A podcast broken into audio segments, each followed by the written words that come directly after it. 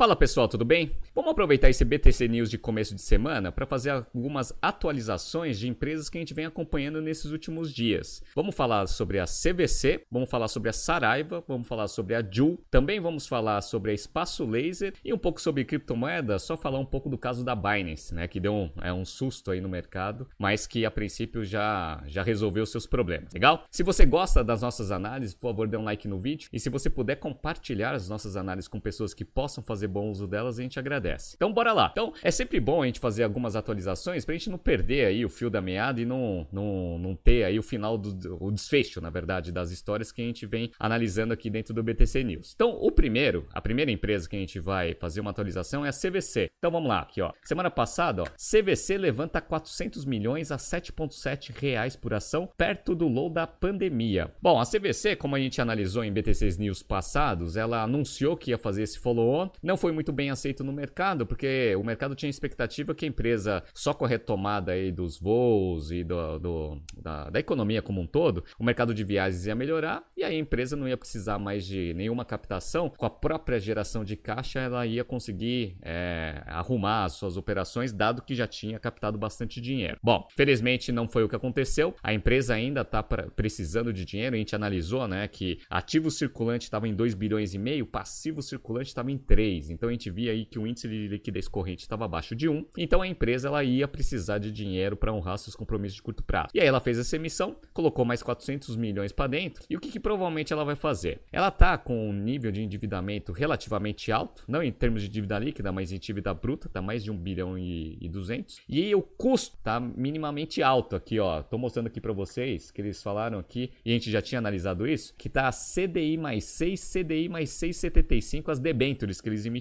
Então, provavelmente esse dinheiro captado vai ser para você conseguir melhorar a estrutura de capital e, obviamente, não ter todo esse custo caro, dado que a Selic está subindo e aí esse custo dessa dívida ia começar a pesar bastante aí no resultado. Então, vamos ver aí. CVC, parabéns, conseguiu fazer essa captação a mercado com condições bem adversas. Vamos ver se ela consegue arrumar a sua operação para conseguir gerar caixa e não depender mais do mercado aí para se sustentar. Beleza? Legal? Essa foi a primeira atualização. A segunda, a gente também analisou no passado a Saraiva. E aí tem essa notícia aqui também do valor econômico, agora do valor econômico. Saraiva anuncia Marco Guedes Pereira como novo diretor-presidente. Olha, eu já não sei quantos CEOs e gestores aí da Saraiva já passaram desde o início do processo de recuperação judicial. É bem comum, por quê? Porque se algum CEO ele entra e não consegue dar um rumo para dois grandes objetivos. Primeiro, melhorar a estrutura de capital do negócio, ou seja, resolver o passivo da empresa. Esse é o primeiro, primeiro desafio. Segundo, tem que arrumar a operação, porque você precisa ter uma empresa geradora de caixa para você conseguir conseguir sair da recuperação judicial com uma, uma operação saudável. Tá? Como a gente estava estava vendo nas atualizações, a Saraiva não estava conseguindo fazer os dois. Não estava conseguindo estruturar seu passivo de forma eficiente, muito menos arrumar a sua operação para gerar caixa. A parte do passivo, como a gente viu no BTC News passado, eles pelo menos fizeram um leilão judicial, venderam lá uns créditos tributários e algumas operações para conseguir ter um pouco de dinheiro para passar para os credores. Mas ainda estava longe de conseguir cumprir com todas as obrigações. Esse era o primeiro ponto. O segundo ponto era o seguinte: a operação também não estava sendo bem estruturada. Por quê? Para conseguir gerar caixa, eles estavam analisando que eles iam precisar que os fornecedores fizessem né, a venda, a princípio, dos seus produtos de forma consignada. Ou seja, a Saraiva não paga, ela expõe os produtos e no, no momento da venda ela recebe o dinheiro e depois eles pagam o fornecedor. Nenhum fornecedor está topando esse tipo de operação com a Saraiva, até porque ela tem recuperação judicial, vai saber se você vai conseguir receber o dinheiro desse produto que você deixou em consignação para a Saraiva. Ou seja, como eu tinha analisado no passado, e como eu estou achando que vai acontecer, mesmo trocando o CEO, né, com muita experiência, né? Então esse esse Pereira ele tem 25 anos de experiência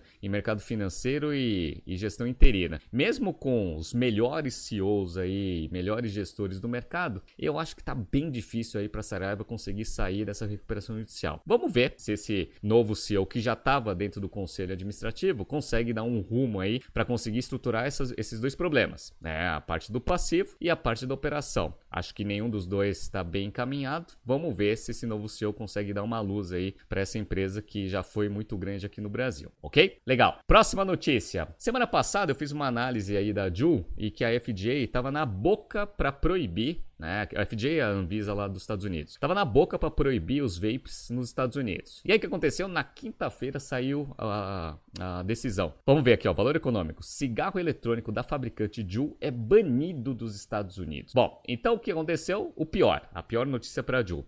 o FDA proibiu a comercialização né, dos vapes e já mandou a Juul retirar todos os produtos no mercado. Por quê? Porque senão eles iriam ser recolhidos por fiscalização. Então, olha o problema que a Juul tem. Ela perdeu o maior mercado consumidor dela, o mercado, mercado americano. Ela só vende vape, tá? E agora vai ter que ter um custo gigantesco para conseguir recomprar né, todos os produtos que já tinham sido vendidos para os varejistas. E ainda tem todo o custo logístico de recolher todos esses produtos para o centro de distribuição. Então, essa notícia foi péssima para a Juul. Vamos ver o que vai acontecer com esse negócio, porque sem o mercado norte-americano, acho muito difícil esse negócio sobreviver. Essa é a primeira coisa. A segunda coisa, como a gente tinha visto na semana passada, ela tem como um dos acionistas a Altria, né, que é uma das empresas, uma das maiores empresas de tabaco do mundo e que é uma das controladoras aí, controladoras não, mas que ela comercializa Marlboro lá nos Estados Unidos. E aí provavelmente também vai vir aí uma pancada aí no resultado da Altria, dado que agora a expectativa de valuation dessa Ju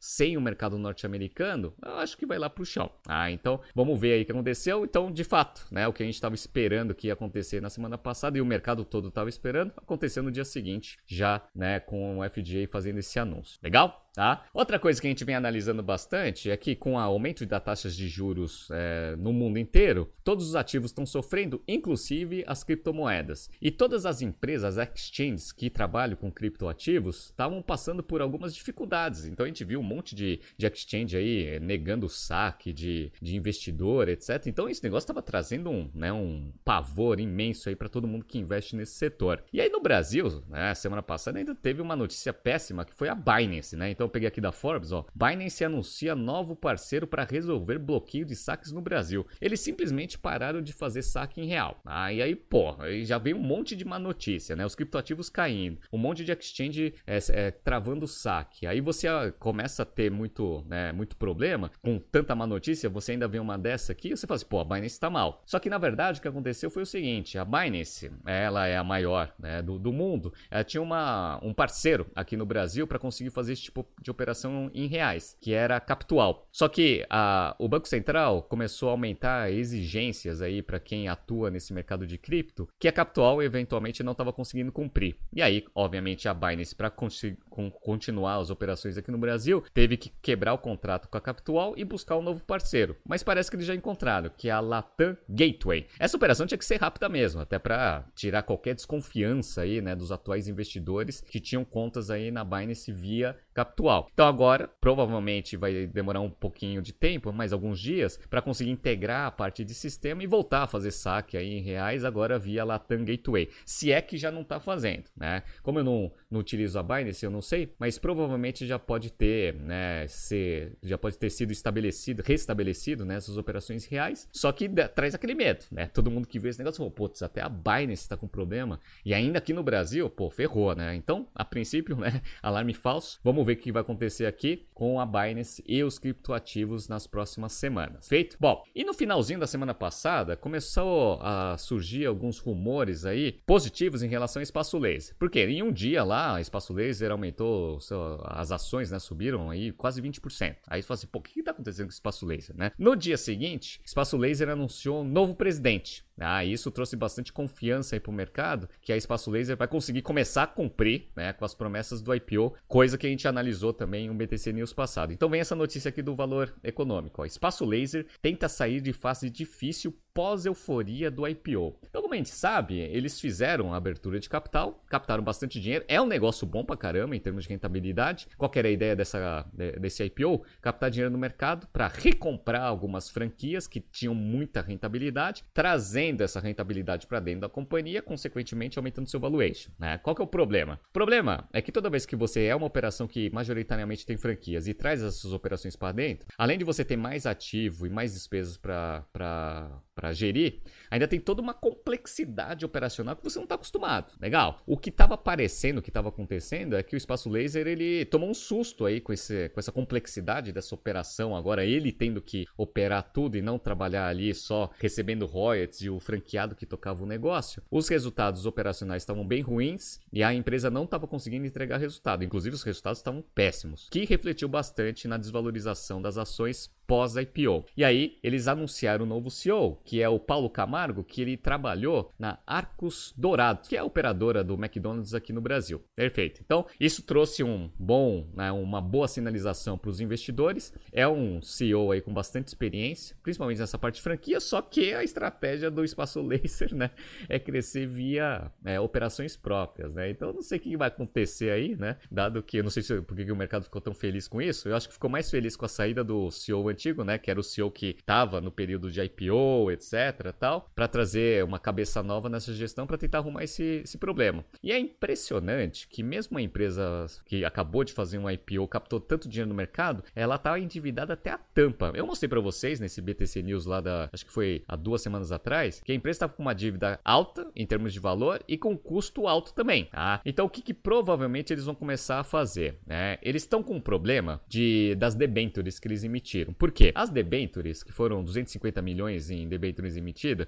eles tinham é, um, uma, um índice de proteção que a gente chama de covenant, né? Que é dívida líquida sobre EBITDA de 2,5. Ah, então, é, você não pode ter a dívida líquida sobre EBITDA maior do que 2,5, senão todas as debentures que você tinha a prazo lá na frente, você tem que recomprar agora. Legal, né? O que eles estão vendo é que a operação ficou tão ruim que eles não vão conseguir cumprir esse 2,5 este ano, tá? Eu mostrei para vocês que já estava em 2 pontos lá vai cacetar tipo 2.2, 2.3. Então eles fizeram uma continha aí até o final do ano e viram que não vão conseguir cumprir, tá? Então o que eles vão fazer? Olha o que eles vão ter que fazer. Eles vão ter que captar dinheiro no mercado. Como? Né? Follow on acho muito difícil. Vão ter que pegar uma dívida no mercado, provavelmente com um custo mais caro do que a debênture, para conseguir recomprar todas as debêntures, 250 milhões de mercado, para dar uma alongada nesse prazo aí, né? Porque agora eles não vão precisar mais cumprir índice de proteção, porque não vai precisar. Vão ficar com índice de dívida líquida sobre EBITDA mais de 3,5 e vão ter um tempo aí para conseguir estruturar a operação novamente. Então, olha o desafio que esse novo CEO vai ter, o Paulo Camargo. Ele vai precisar, primeiro, resolver esse problema, ou seja, ver uma, uma forma de captar dinheiro barato no mercado para conseguir recomprar esses 250 milhões de debenture aí que tem, tá? Para depois, eventualmente, ter mais espaço para trabalhar com dívida líquida sobre EBITDA um pouco acima ali do 2,5, porque agora já não tem mais debenture para precisar é, cumprir esse, esse, índice de liquidez. E depois arrumar o, a geração de caixa do negócio, que foi né, a maior decepção aí da, da Espaço Laser pós-IPO. Então, dois desafios, um de curtíssimo prazo, que é resolver esse problema das debêntures, outro que é de curto, médio prazo, que é melhorar a operação do negócio para conseguir né, ter uma empresa geradora de caixa, que era a expectativa, e acalmar um pouco no mercado e abrir também a possibilidade de valorização das suas ações. Caiu mais de 80% de, uh, desde a abertura de capital. Então, por isso que eu falo que o follow-on está muito difícil, porque quem vai querer comprar a ação dessa empresa num valuation assim tão baixo e obviamente os atuais investidores do negócio não vão gostar de ser diluídos num valuation tão mais baixo assim em relação ao IPO. Ah, então vamos ver aí o que esse Paulo Camargo vai fazer. Vamos acompanhando aí nas próximas semanas, mas o primeiro de curtíssimo prazo é resolver essas debêntures. Assim que ele resolver essas debêntures, eu vou analisar aqui no BTC News, provavelmente num 5x5 na sexta-feira, ok? Bom, esse é o BTC News de início de semana, tá surgindo aqui mais BTC News passados. Não se esqueça de se inscrever no no nosso canal e na nossa newsletter. Grande abraço e até amanhã.